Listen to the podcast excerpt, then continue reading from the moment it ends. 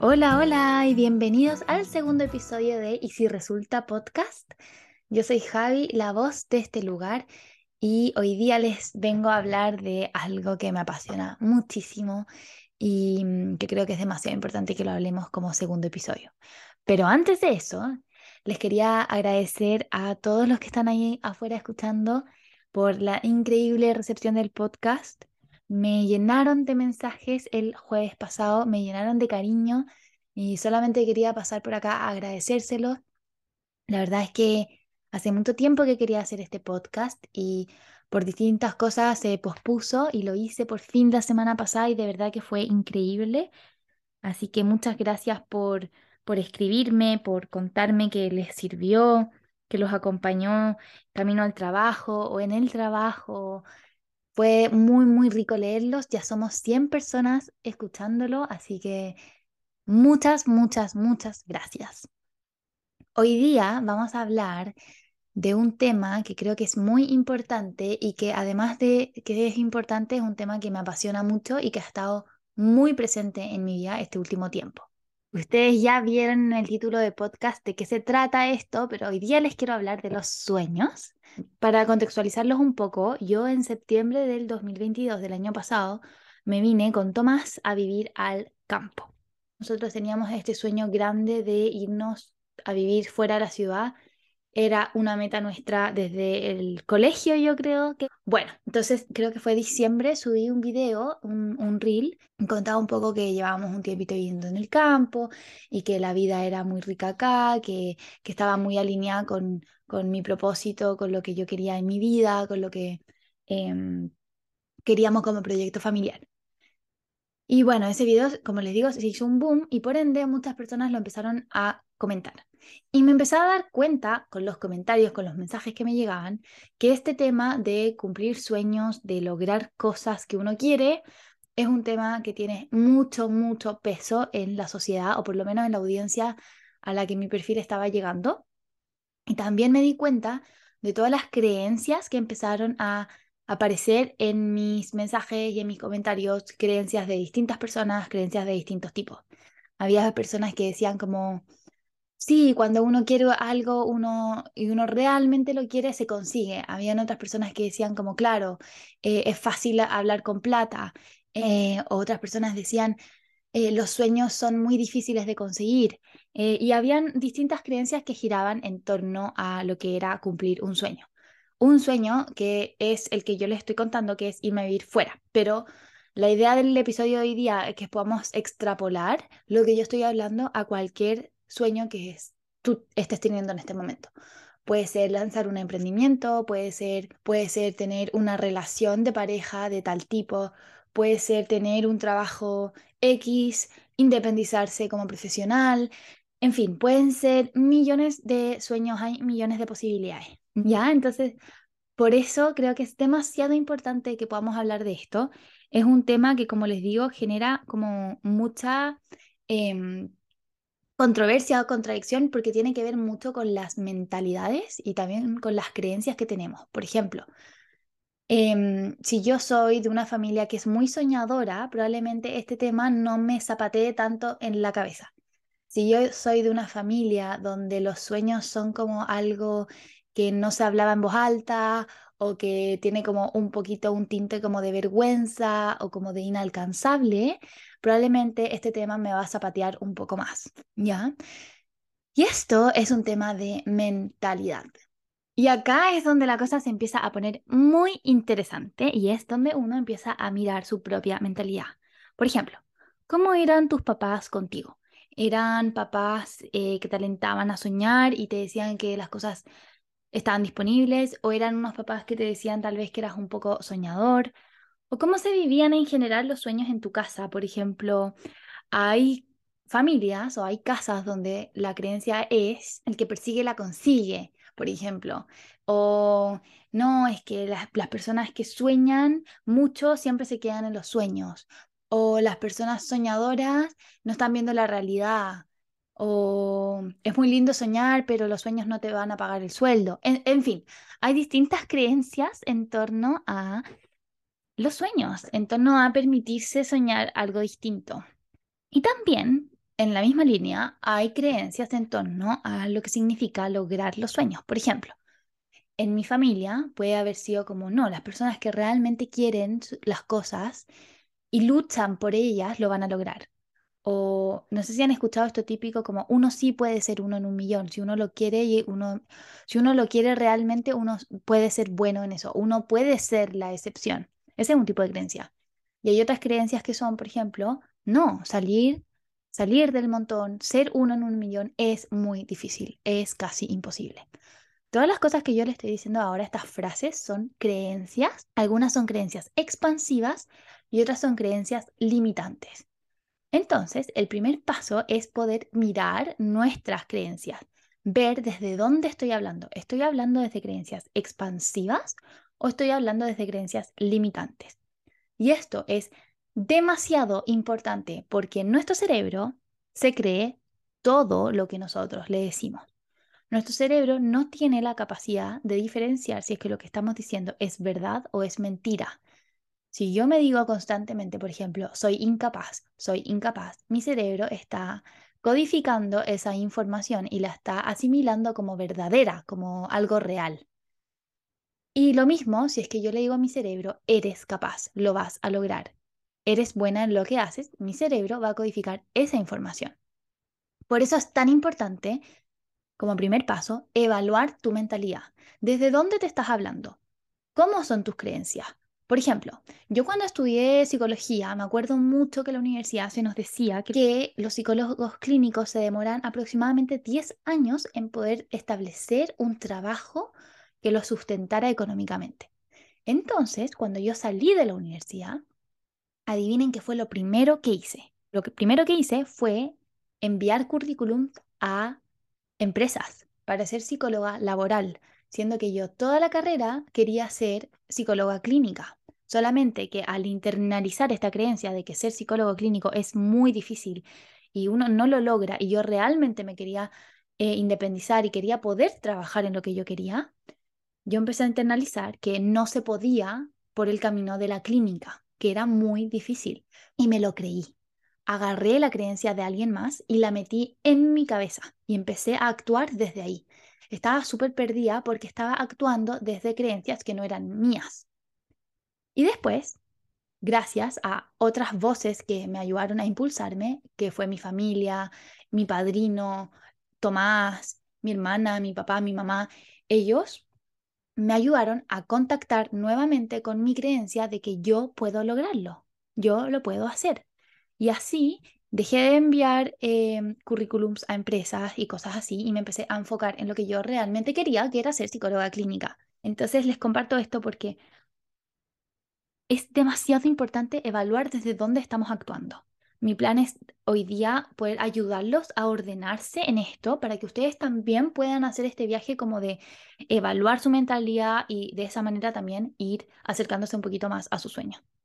Entonces, en primer lugar, yo creo que lo más importante sería solamente mirarte y ver qué tipo de creencias tienes en tu cabeza. Cuando ya ves cuáles son esas creencias, empezar a preguntarte de quién son esas creencias. ¿Son mías o son de los demás? Por ejemplo, imagínense yo quiero abrir un emprendimiento sobre, eh, no sé, quiero abrir un emprendimiento para vender velas, no tengo idea, velas.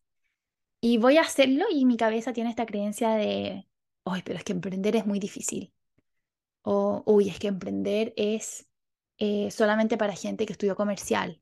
O emprender es para gente que tiene un buen capital inicial, por ejemplo. O mi cabeza puede estar diciendo, emprender va a ser difícil, pero puedo, lo puedo procesar, lo puedo llevar a cabo. Si no funciona, vuelvo a lo que estaba haciendo antes. Hay distintas creencias que pueden girar en torno a mi proyecto. Entonces, las localizo, veo cuáles son y después me pregunto, ok, esto de esta creencia de que emprender es difícil, ¿viene de mí o viene de lo que he escuchado? Ya, viene desde lo que he escuchado. Y me puedo empezar a separar de lo que yo estoy pensando. Porque recuerden que nuestros pensamientos no siempre nos dicen la verdad. No son una demostración empírica de la realidad. Son solo pensamientos, están en nuestras cabezas. Y lo mismo con nuestras emociones. Si yo tengo miedo, esa sensación de miedo no significa eh, que eso sea así en la realidad, es solo algo que está dentro mío. Entonces, por eso es demasiado bueno como poner freno de mano, eh, vamos a máxima velocidad y ponemos freno de mano y paramos y miramos como, ok, esto que me estoy diciendo, ¿de dónde viene?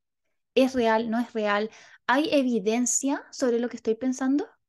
Después de hacer todo como ese análisis de mentalidad y ya saber desde dónde estoy, el segundo paso sería poder contactar con estos sueños. Por ejemplo, cuáles son, cuáles son mis objetivos, qué me gustaría lograr, por ejemplo, este primer semestre o el 2023 o el 2024, etc. Y poder definirlos. La idea es que podamos hacer una definición lo más concreta posible para que nuestro cerebro pueda como codificar esta información y realmente dirigirse a eso que tengo al frente. Lo mejor es que ese objetivo sea específico, es decir, que tenga un nombre muy concreto, que yo lea ese objetivo y sepa perfectamente qué es lo que tengo que hacer, que sea medible, es decir, no sé, quiero emprender, por ejemplo, y vender 50 velas este semestre, que sea un objetivo, un objetivo que yo pueda medir.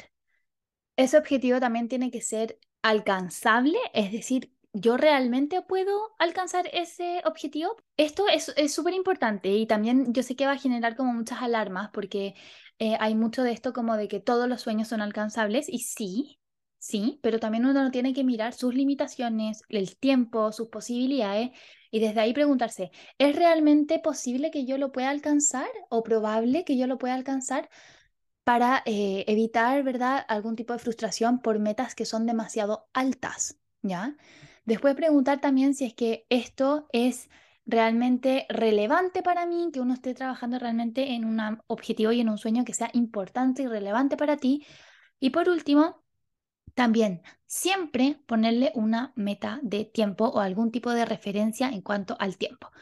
Yo sé que esto puede sonarles muy conocido, yo lo he hablado muchas veces en talleres de gestión de tiempo. Estos son los famosos SMART Goals o metas SMART o metas inteligentes. Es una sigla S-M-A-R-T que habla sobre esto, que sean objetivos específicos, medibles, alcanzables, relevantes y hechos en un espacio de tiempo concreto.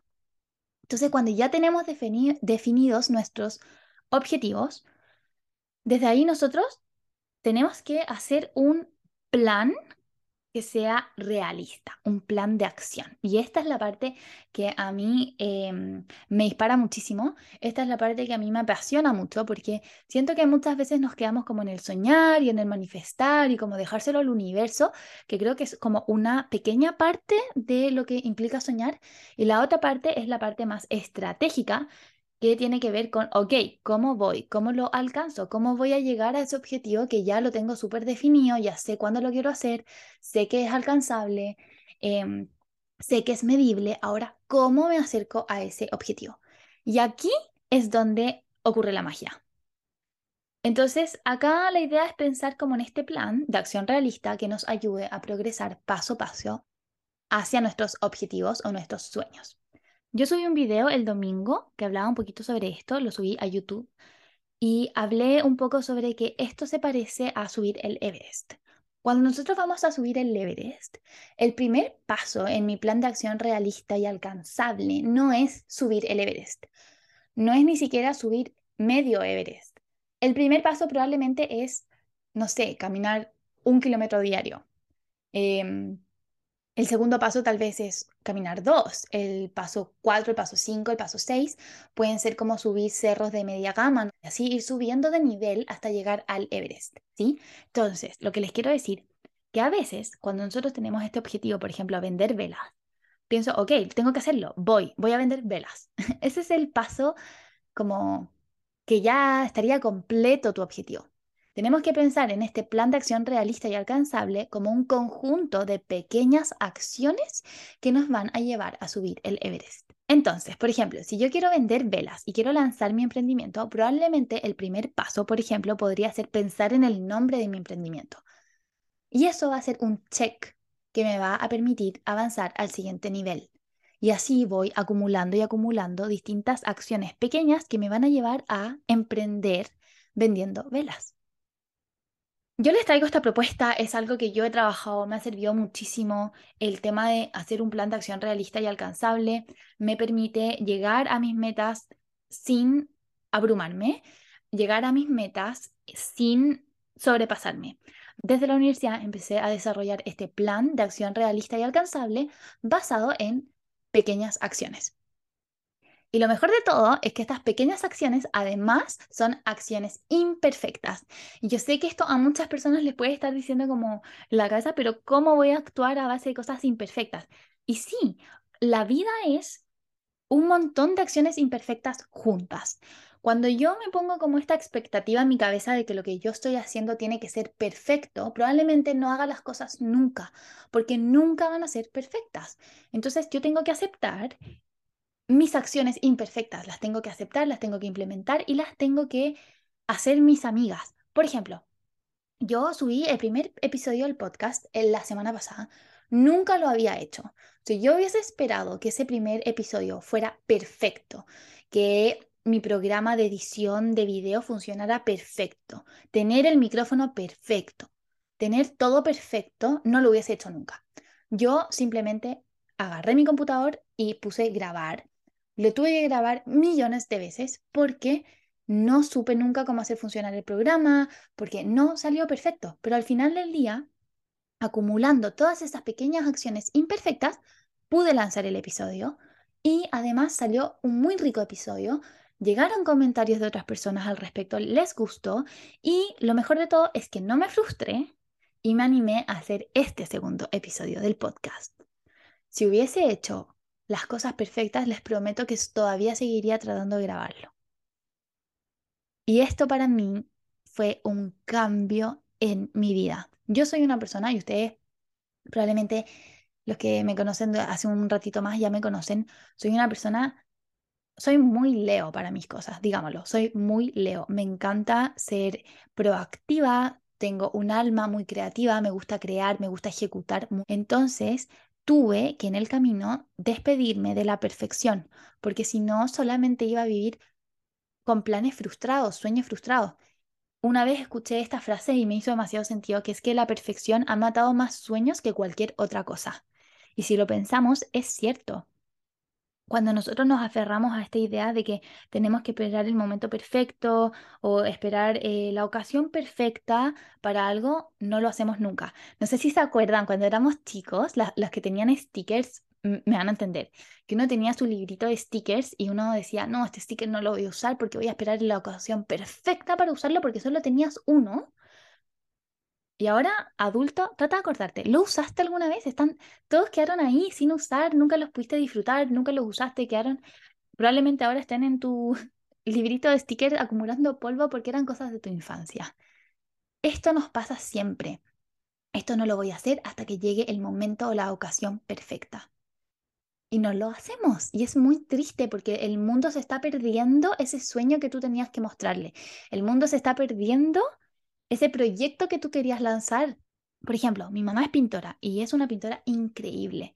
Y muchas veces ella ha, pasado por periodos de, ay, no, no voy a pintar porque tal vez este color, ¿verdad? Como, no sé. Y si ella le hiciera caso a esa voz interna, el mundo no podría tener sus pinturas. El mundo no podría tener sus proyectos.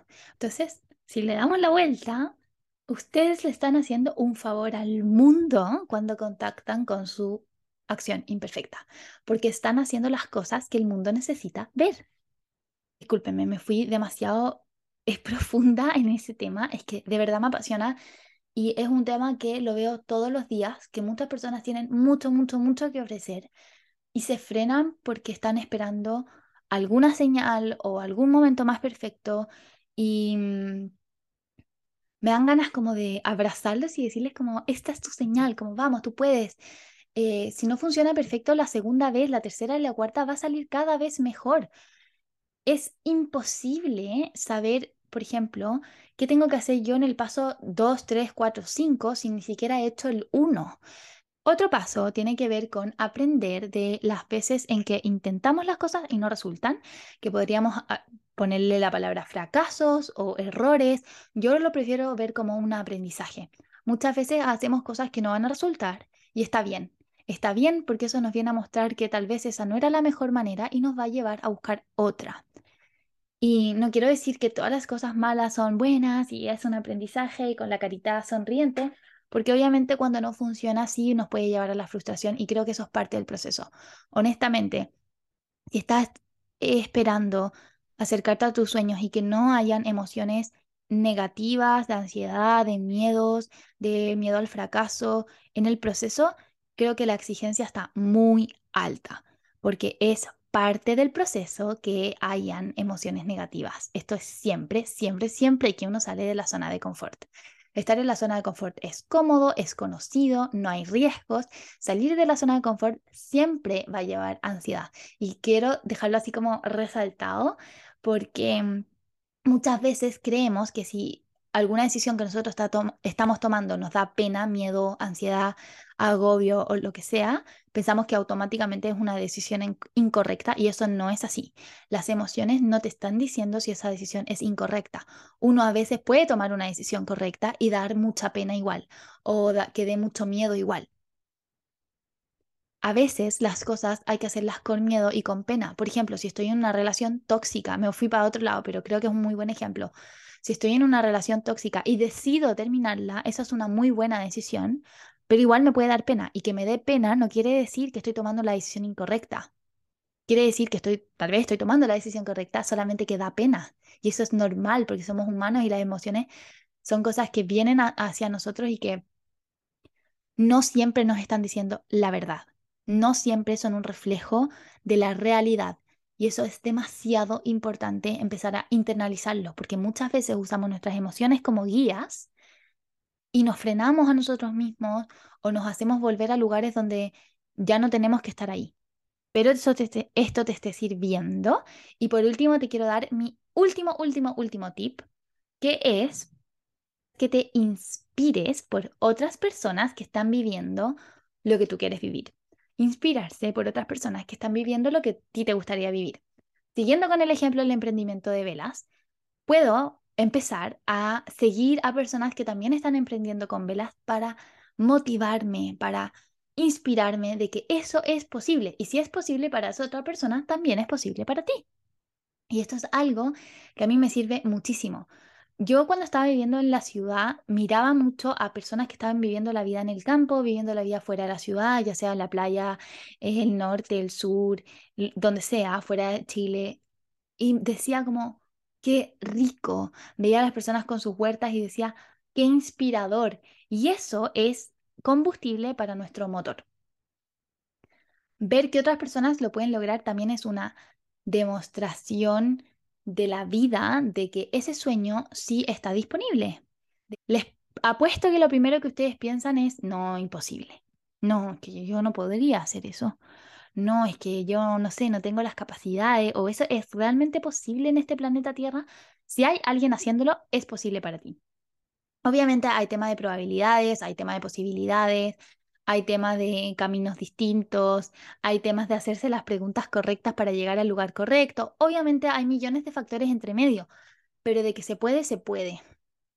Así que yo les recomiendo muchísimo inspirarse de otras personas que estén viviendo ese sueño similar o que tengan la vida que ustedes están soñando, porque eso inspira, el, ver cómo la otra persona lo está haciendo, eh, también te puede ser de referencia yo creo que no podría terminar este episodio sin decir que cuando logres algo, cuando logres alguna de esas acciones pequeñitas e imperfectas, celebra tus logros.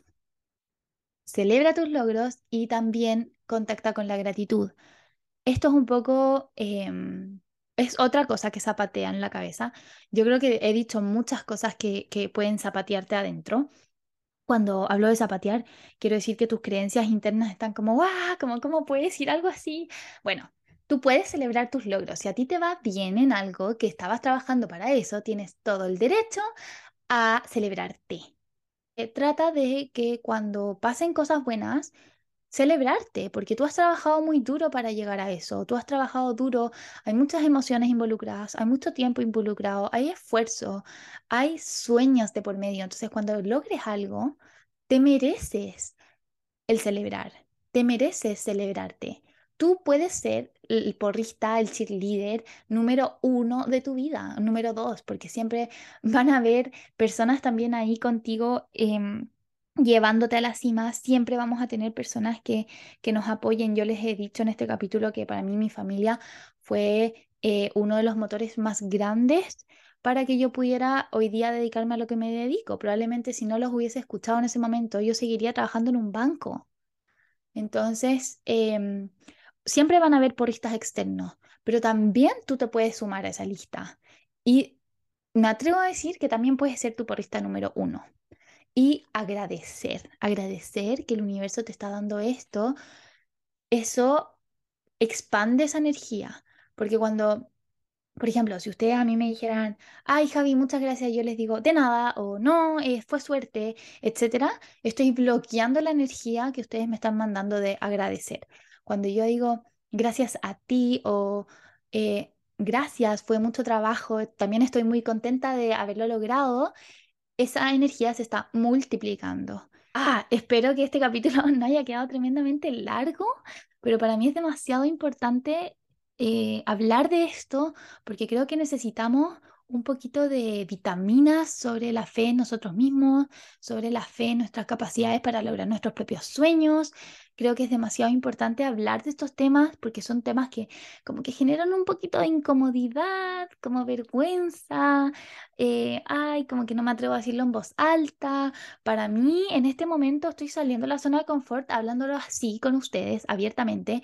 Me estoy exponiendo a millones de comentarios como como lo que les dije antes, como, wow, es demasiado fácil soñar. Eh, me he dado cuenta de mucha gente que tiene su emprendimiento ahí como, mm, como escondidito, como esto es mi hobby, y me dan unas ganas como de agarrar a esa persona y levantarle y decirle como, no es un hobby, es tremendo proyecto, como es muy importante lo que tú estás haciendo, porque creo que nos falta mucho, mucho, mucho de eso.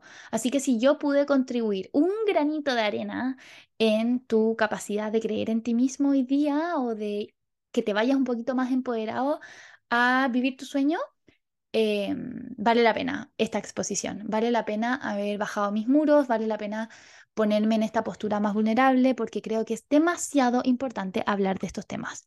Y aprovechando que abrí este tema de los sueños, te quería dejar muy, muy invitado a mi taller que se va a dar el domingo 16 de abril, donde vamos a hablar más de esto y vamos a elaborar este plan de acción realista y alcanzable en el taller para que tú puedas, sea cual sea tu sueño, acercarte a él, tener como una pauta más clara de cuál va a ser mi paso 1, cuál va a ser mi paso 2, cuál va a ser mi paso 3. Quiero poder extender este taller a personas que se encuentran como un poco estancadas o que les está costando verbalizarlo o que les está costando crear este plan, como, ok, sé que tengo que hacer un plan de acción, pero no sé por dónde partir. Bueno, ese día mi idea es que nos podamos juntar a hacer esto y poder también compartirles un poco más de mi metodología. Creo que trabajar en tus sueños, trabajar en tu mentalidad, trabajar en tu confianza en ti mismo, en la confianza en tus sueños, en tu plan de acción realista, disminuye niveles de ansiedad, niveles de frustración, fomenta y fortalece tu autoestima, tus creencias positivas sobre ti mismo, sobre la vida, genera mayor motivación y propósito eh, vital. Y si llegaste hasta el final, te quiero agradecer por llegar hasta acá. Espero realmente que esto te haya servido. Dejo acá abajo del episodio una encuesta para que podamos seguir hablando de este tema. Eh, aprovecho de comentarles que estoy en una pausa de Instagram. Me tomé toda esta semana, he estado completamente en detox. Así que el viernes, tal vez, sábado, domingo, tal vez retome redes sociales. Pero por mientras los leo acá en el podcast. Em, me tomé esta pausa de redes sociales, no, no pasó nada malo, solamente que después del intento, me trataron de hackear y después del intento de hackeo, mi cuenta ha estado muy rara, así que decidí darle como un respiro por un tiempo. Eh, pero bueno, los leo acá abajo del episodio, también los veo en TikTok, en el video de YouTube, si quieren seguir profundizando este tema, también se los recomiendo y espero verlos el 16 de abril en el taller. Les mando un beso gigante y nos vemos de nuevo el próximo jueves. Un abrazo.